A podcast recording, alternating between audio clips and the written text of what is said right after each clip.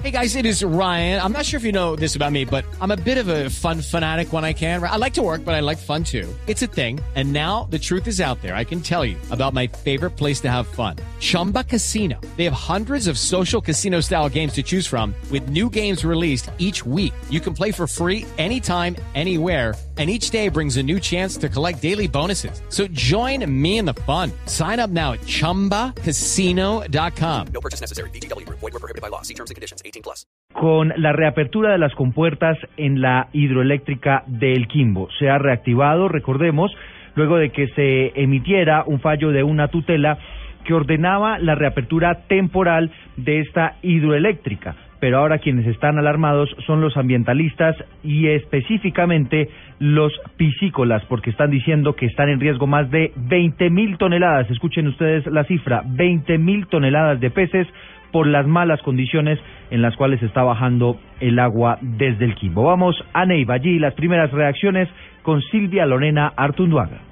En alerta máxima se encuentran los piscicultores de la represa de Betania por la apertura de la hidroeléctrica El Quimbo, por considerar que el agua descompuesta que empezó a salir puede acabar con la piscicultura y con el río Magdalena. Efren Tobar, presidente de la Asociación de Piscicultores del Huila. La preocupación nuestra es el agua que viene del Quimbo es un agua altamente contaminada, altamente descompuesta, sin oxígeno, que es un elemento esencial para la vida de los peces. Y hay que pensar que no es la vida de los peces, es la vida del río, que no se van a morir los peces de los piscicultores, sino que se va a morir el río Magdalena si eso llega a ocurrir. Entonces, la situación es muy delicada. ¿Para qué agua sin oxígeno? ¿Para qué un río sin peces, sin riqueza hídrica? Es nuestra pregunta y nuestra preocupación. A su vez, advirtió que este conflicto de intereses económicos puede acabar con las casi 20 mil toneladas de tilapia sembradas en la represa de Betania, más la biomasa de los peces naturales que superan las 4 mil toneladas. Desde Neiva, Silvia Lorena Artunduaga, Blue Estaríamos hablando de aproximadamente 24 mil toneladas de peces las que estarían en riesgo, según están diciendo los piscícolas, porque las condiciones del agua que estaba represada allí en la hidroeléctrica del Quimbo, pues no vienen las mejores condiciones. Incluso en un recorrido que Blue Radio ha hecho en el lugar, pues ha establecido que incluso a quienes visitan la zona les da mareos por los olores y por las malas condiciones ambientales que según dicen los reporteros se están viviendo allí en ese lugar. Todo esto tiene que ver, por supuesto, con la sequía, con el fenómeno del niño. Es una medida para tratar de generar el 5% de la energía que necesita el país porque hay muchas regiones que siguen con dificultades por la sequía. Una de estas regiones y de municipios específicos está ubicado en Santander. Se trata de Lebrija, que por falta de agua pues ya sus habitantes están generando algunos eh, algunas protestas, incluso bloqueo de vías y ya el gobernador de Santander ordenó el envío de tractomulas con agua para atender a la población. Verónica Rincón con lo último allí en el oriente colombiano. Así es, Eduardo. Buen día. Desde, desde hoy, varias tractomulas cargadas con agua serán enviadas al municipio de Lebrija, en Santander, para atender la emergencia por falta de líquido. En esa población hay sectores donde hace 15 días no llega el agua. La decisión fue tomada por el gobernador de Santander, Didier Tavera, luego de que habitantes desesperados por la situación realizaran protestas con bloqueo de vías. Esto dijo el mandatario luego de una reunión con autoridades locales. Y la orden y la instrucción que hemos dado es que el 18 de enero ingresan los estudiantes que lo, se tiene que garantizar el abastecimiento de agua en los centros de, eh, población de asistencia masiva, colegios, siempre la prioridad será nuestros niños, hospitales, asilos, y en otras noticias de Santander, una persona murió y siete más resultaron heridos, entre ellas un bebé de seis meses en dos accidentes de tránsito ocurridos en el municipio de Zapatoca y Barranca Bermija. En Bucaramanga, Verónica Rincón, Blue Radio. Gracias, Verónica. También es noticia el fenómeno del niño en el Atlántico, porque el gobernador va a inspeccionar las bocatomas de los acueductos de la zona ribereña del río Magdalena como parte del plan de contingencia para frenar la sequía. Las novedades allí en Barranquilla con Diana Ospino. En un recorrido por las bocatomas que están a la orilla del río Magdalena y que surten de agua los acueductos de los municipios y corregimientos del Atlántico, el gobernador Eduardo Verano detectó algunos lugares que deben ser dragados para evitar sequías.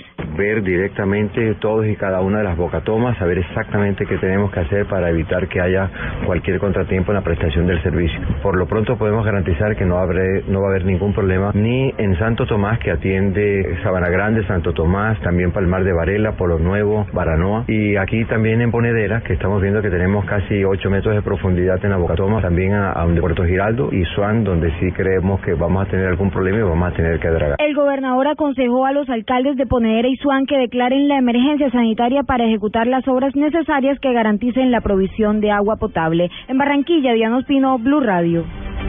Siete de la mañana, seis eh, minutos. Gracias, Diana. Y hablamos de otros temas en el país. Hablamos de lo que está ocurriendo este fin de semana de mucha movilidad de viajeros, porque el daño eléctrico de una de las pistas del aeropuerto Alfonso Bonilla Aragón, que sirve a la ciudad de Cali, generó un verdadero caos y está generándolo aún porque tan solo 12 horas después de que se generara este daño en eh, la pista de este aeropuerto, pues hasta hace segundos acaban de reabrir la terminal aérea. Estefanía Hoyos tiene lo último allí desde la ciudad de Cali. Eduardo, buenos días. Pues desde anoche cientos de pasajeros se encuentran represados en el aeropuerto Alfonso Bonilla Aragón de Cali debido a la suspensión de operaciones que se registró anoche durante casi cuatro horas. Los viajeros se encuentran a esta hora inconformes en las instalaciones del aeropuerto esperando que sus vuelos sean reprogramados. Yo iba para Roma y nada, que cuando pasamos el embarque y todo, ya estaba todo listo para, para irnos. Cuando nos dijeron que nada, que el vuelo estaba cancelado, no nos dijeron nada, esperaron como una hora o una hora y media para que nos dijeran algo. La gente estaba ya preocupando por qué. Tengo mi hija que viene de Londres, lleva dos días viajando, estaba a punto de aterrizar y lamentablemente pues por este insuceso eh, la devolvieron para Bogotá. Las aerolíneas aseguran que no es responsabilidad de estas entidades, sino del aeropuerto de Cali por las fallas eléctricas en la pista. Desde Cali, Estefanía Hoyos, Valencia, Blue Radio. Son las 7 de la mañana, 7 minutos. Gracias, Estefanía. Y hablemos de la movilidad en las carreteras. Cerca de 24 mil policías siguen custodiando las vías del país durante el desarrollo de este puente festivo, tal vez uno de los más movidos del año. Iván Aldana. Con el propósito de garantizar el normal desarrollo del plan Éxodo y el retorno durante este puente festivo, la Dirección Nacional de Tránsito y Transporte de la Policía Nacional implementará diferentes medidas de control, movilidad y seguridad vial para que los viajeros se desplacen sin contratiempos. Así lo informó el director de Tránsito y Transporte de la Policía Nacional, el coronel Juan Francisco Peláez. Sí, como las vías están tan tan bajas de flujo vehicular, la gran mayoría, pues los excesos de velocidad han sido recurrentes. Eh, la, recomendación principal es lógicamente no abusar de, de esta velocidad. Estamos haciendo los controles precisamente para evitar la comisión de esta infracción al tránsito y, y para evitar alguna alguna fatalidad, algún accidente de, de tránsito. Asimismo, se ubicarán puestos de control en las salidas de las ciudades, donde se realizarán ferias y fiestas con el fin de verificar la revisión técnico-mecánica de los vehículos que transportan pasajeros y evitar así cualquier siniestro en las vías. Iván Aldana, Blue Radio. En norte de Santander hay un dispositivo especial que ha desplegado la Policía de Tránsito para este último puente festivo de la temporada de vacaciones. Juliet Cano. La policía en Cúcuta invitó a conductores y turistas a ser responsables en el uso de las vías y paseos de olla en balnearios del área metropolitana. Se proyecta que al menos 85 mil vehículos estén ingresando y saliendo durante este puente festivo de Reyes Magos. Por eso las autoridades ejercen controles en las vías para sancionar a las personas que conduzcan en estado de alicoramiento. Coronel Jaime Alberto Barrera Hoyos, comandante de la Policía Metropolitana de Cúcuta. y les recordamos las penas y las eh, medidas drásticas que hay para estas personas. Entonces, requerimos el buen comportamiento ciudadano. Aquí podemos evitar muertes, podemos evitar heridas. Los operativos se centrarán sobre todo en el Zulia y San Cayetano, lugares donde hay balnearios. Informó Juliet Cano, Blue Radio. Siete de la mañana, nueve minutos y vamos ahora al occidente del país, donde esta madrugada se sacudió la región del Chocó por un sismo de 4.2 grados de magnitud que se sintió también en otros sectores de Colombia. Vamos a Medellín, el reporte de las autoridades lo tiene Oscar Montoya. Eduardo, buenos días. El- la magnitud, como usted bien lo dice, es de 4.2, profundidad 30 kilómetros, epicentro eh, la capital de Chocó, Quibdó. Además, se sintió en municipios de Antioquia como Ansá, Ciudad Bolívar, dice el reporte de la Red Sismológica Nacional aquí en Medellín y en Itagüí, aunque la verdad, aquí en Medellín no se sintió tanto. En Chinchiná, en el departamento de Caldas, en Quibdó, en Cartago, en el Valle del Cauca. El bombero Alexander Bejarano nos da este reporte desde, eh, perdón, el Sócrates Palacio, el bombero Sócrates Palacio, desde Quibdó nos entrega este reporte. Eh, soy bombero conductor. Eh, acá no hubo novedad en Quito. Hasta, lo- hasta la presente no hubo novedad en Quito. Acá se sintió un poco, poquito, pasado. pa- o sea, no, mu- no mucho. Sócrates Palacio Bombero, que nos dice que no se ha registrado en este momento ningún reporte en el departamento del Chocó. Y también las autoridades en Antioquia hacen un barrido por los municipios de Ansá, Ciudad Bolívar, Medellín e Itagüí para determinar si hubo, hubo alguna afectación. En Medellín, Oscar Montoya, Blue Radio. A las 7 de la mañana, 10 minutos, hablamos ahora de paz, porque el gobierno buscará concertar con las directivas del Congreso la fecha para el desarrollo de las sesiones extraordinarias con el propósito de debatir las reformas a la ley de orden público que requiere el gobierno nacional para avanzar en el proceso de concentración de los guerrilleros que dejen sus armas en el marco del proceso de paz. ¿Qué es lo último sobre este asunto? Diego Monroy, buenos días. Hola Eduardo, buenos días. Pues mire, en las últimas horas el ministro del Interior Juan Fernando Cristo ha dicho a través de su cuenta en Twitter que va a concertar con los presidentes de Senado y Cámara la fecha de inicio de las sesiones extras para modificar la ley 418 de orden público que le permita al presidente Juan Manuel Santos concentrar a los integrantes de la guerrilla de las FARC en varias zonas y pues esto eh, luego de la firma del acuerdo. El presidente del Congreso, el senador Luis Fernando Velasco, ha dicho que el legislativo ya está listo para que se inicien estas sesiones extras. Obligación, el legislativo, como lo señala la Constitución, puede ser convocado cuando no esté sesionando a extras por el gobierno nacional y obviamente el legislativo acudirá a esta convocatoria a estudiar el proyecto de ley que presenta el gobierno y tomará una decisión sobre el mismo. El presidente del Congreso, Luis Fernando Velasco Eduardo Oyentes, ha dicho que es una muy buena noticia que el presidente esté convocando a sesiones extras para modificar la ley 418 de orden público. Esto significa que ya está en las últimas el proceso de paz que se adelanta en La Habana con la guerrilla de las FARC. Diego Fernando Monroy, Blue Radio. Diego, gracias. Siete, doce minutos. Hablemos ahora de noticias en el mundo. Sigue creciendo la tensión en la península de Corea luego de que Estados Unidos hubiera decidido desplegar esta madrugada un desfile de un bombardero nuclear en esa región del mundo. Todo esto como respuesta a la prueba de la bomba de hidrógeno por parte del régimen de Corea del Norte que generó muchísima polémica esta semana en el planeta. Vamos con el resumen internacional, lo último que ha ocurrido con Laura Quiseno. Buenos días. Corea del Sur y Estados Unidos anunciaron hoy el despliegue de un bombardero estratégico de largo alcance sobre Corea del Norte a raíz del test nuclear llevado a cabo el miércoles por el régimen norcoreano. En un comunicado conjunto, las fuerzas combinadas explicaron que el bombardero despegó hoy de la base estadounidense de Andersen en la isla de Guam y alcanzó el entorno de la base aérea de Osam, situada a unos 20 kilómetros al sur de Seúl. Este despliegue se constituye en segunda respuesta adoptada tras el ensayo nuclear de Corea del Norte. En otras noticias internacionales, un saldo de tres personas muertas deja un ataque aéreo a la coalición internacional encabezada por Arabia Saudí contra un hospital de médicos sin fronteras en Yemen. Desde el 26 de marzo de 2015, la coalición de países del Golfo Pérsico y de África del Norte, encabezada por Arabia Saudí, realiza una operación militar en Yemen en contra de grupos rebeldes. Laura Quiseno, Blue Radio.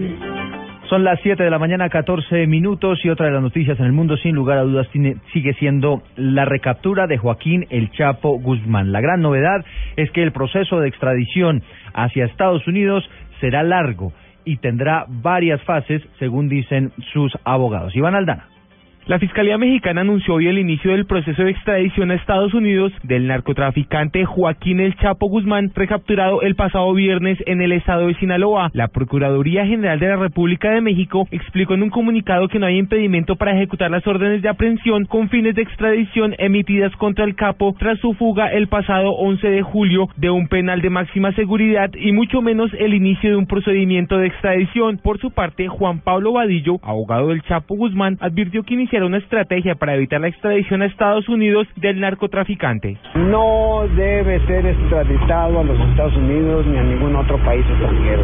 ¿Por qué razón? Porque en México hay eh, leyes con una sustentadas en una constitución justa. En el caso en el que la Secretaría de Relaciones Exteriores conceda la extradición, el capo tiene derecho a presentar un amparo en contra de dicha determinación ante el juzgado del distrito y el tribunal colegiado del circuito. Iván Aldana, Blue Radio. Iván, gracias. Son las 7 de la mañana, 15 minutos. Y en las últimas horas, a propósito de este tema del Chapo Guzmán, la revista The Rolling Stone publicó una entrevista que le había hecho el actor norteamericano Sean Penn al narcotraficante mexicano meses antes de su recaptura. Y todo esto, por supuesto, llama la atención porque allí menciona muchísimas de las excentricidades que se le conocen a este considerado uno de los hombres más peligrosos de todo el planeta. Juan Camilo Maldonado tiene todos los detalles. Según el reportaje de la revista Rolling Stone, Sean Penn se encontró con el Chapo Guzmán a principios de octubre de 2015. El 2 de ese mes, el actor norteamericano aterrizó en una pista clandestina del cartel de Sinaloa en México para luego encontrarse con el capo. Además detalla que los contactos para que se diera el encuentro con el narcotraficante se coordinaban a través de teléfonos BlackBerry para evitar interceptaciones. En uno de los apartes de esta entrevista revelan que se pactó una segunda cita entre Penn y el Chapo, pero que esta no se finiquitó por lo que el actor mandó una serie de preguntas, las cuales fueron respondidas por el narcotraficante en un video que grabó uno de sus lugartenientes. En este video se ve al Chapo Guzmán sentado, sin bigote, con una camisa de seda azul clara estampada y un pantalón oscuro. Dentro de lo que se alcanza a apreciar, la entrevista transcurre en la puerta de una vivienda donde se ve un enrejado en un terreno árido. En este audio le preguntan previamente a Joaquín el Chapo Guzmán si cree que por su culpa ha crecido el narcotráfico. No, eso es falso, porque el día que yo no exista, este, no va a mermar lo que es nada, el tráfico de drogas. En una de las preguntas enviada por Sean Penn, indaga si el Chapo Guzmán conoció a Pablo Escobar, según la revista Rolling Stone, el narcotraficante responde, abro comillas, sí, lo vi una vez en su casa, era una casa grande, tenía la esperanza de que nos íbamos a encontrar en mi rancho y que podía conocer a mi madre, pero algo ocurrió y tuvimos que cambiar de plan, cierro comillas. Asimismo, en la grabación el Chapo habla sobre si cree que lo puedan matar en medio de la cacería humana que se desató luego de que se fugó de la cárcel federal del Altiplano a mediados de 2015. Esto responde. No, este, yo pienso que si me encuentran, si me detienen, ¿cómo no? Los contactos para que se diera este encuentro los inició la actriz Kate del Castillo, que protagoniza la telenovela La Reina del Sur, que retrata la operación del narcotráfico en México. La atención del Chapo por esta actriz habría sido captada luego que del Castillo escribiera los siguientes trinos en su cuenta de Twitter. Abro comillas. Señor Chapo, ¿no sería genial que usted cambiara el tráfico de drogas por tráfico de amor? Traficara con las curas para enfermedades, con comida para los niños sin hogar, con el alcohol. Imagínese el tráfico con los políticos corruptos en lugar de mujeres y niños que terminan como esclavos. ¿Por qué no quemar todos esos prostíbulos donde las mujeres valen menos que un paquete de cigarrillos? Sin oferta no hay demanda. Vamos, don, usted sería el héroe de héroes. La vida es un negocio y lo único que cambia es la mercancía, ¿no le parece? Precisamente en el video revelado por Rolling Stone, el Chapo deja muy claro para quién va dirigida esta publicación. Quiero dejar en claro el contenido de esta entrevista es exclusivo para la señorita Kay del Castillo, y el señor Sean Penn. Lo último que se ha conocido del tema es que el gobierno mexicano tenía conocimiento de la entrevista que le hizo el año pasado el actor estadounidense Sean Penn al capo Joaquín El Chapo Guzmán cuando estaba prófugo y que fue capturado esta semana, así lo ha revelado la agencia France Press. Según la misma fuente citada por esta agencia, la reunión entre Penn y Guzmán, efectuada en octubre, forma parte de las investigaciones que ayudaron a recapturar el viernes al capo más buscado del mundo. Juan Camilo Maldonado, Blue Radio. Increíble historia, Juan Camilo. Gracias. Son las 7 de la mañana, 19 minutos. Cerramos con deportes porque hubo victoria del Real Madrid, goleada frente al Deportivo La Coruña, cinco goles a cero en el debut de Zinedine Zidane. James Rodríguez jugó 25 minutos. A esta hora juega Jason Murillo con el Inter de Milán que enfrenta al Sassuolo en el campeonato italiano. Y la noticia que se ha conocido también en las últimas horas tiene que ver con Radamel Falcao García, que definitivamente tampoco regresaría al Mónaco de Francia. Joana Quintero.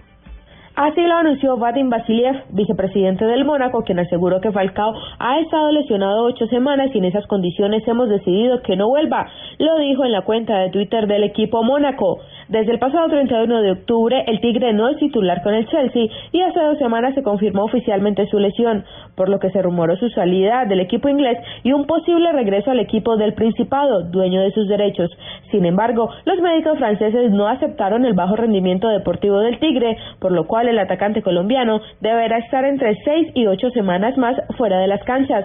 Lo que se presume es que la lesión es en su rodilla izquierda, la misma que en el 2013 lo dejó por fuera del Mundial de Brasil 2014. Joana Quintero, Blue Radio.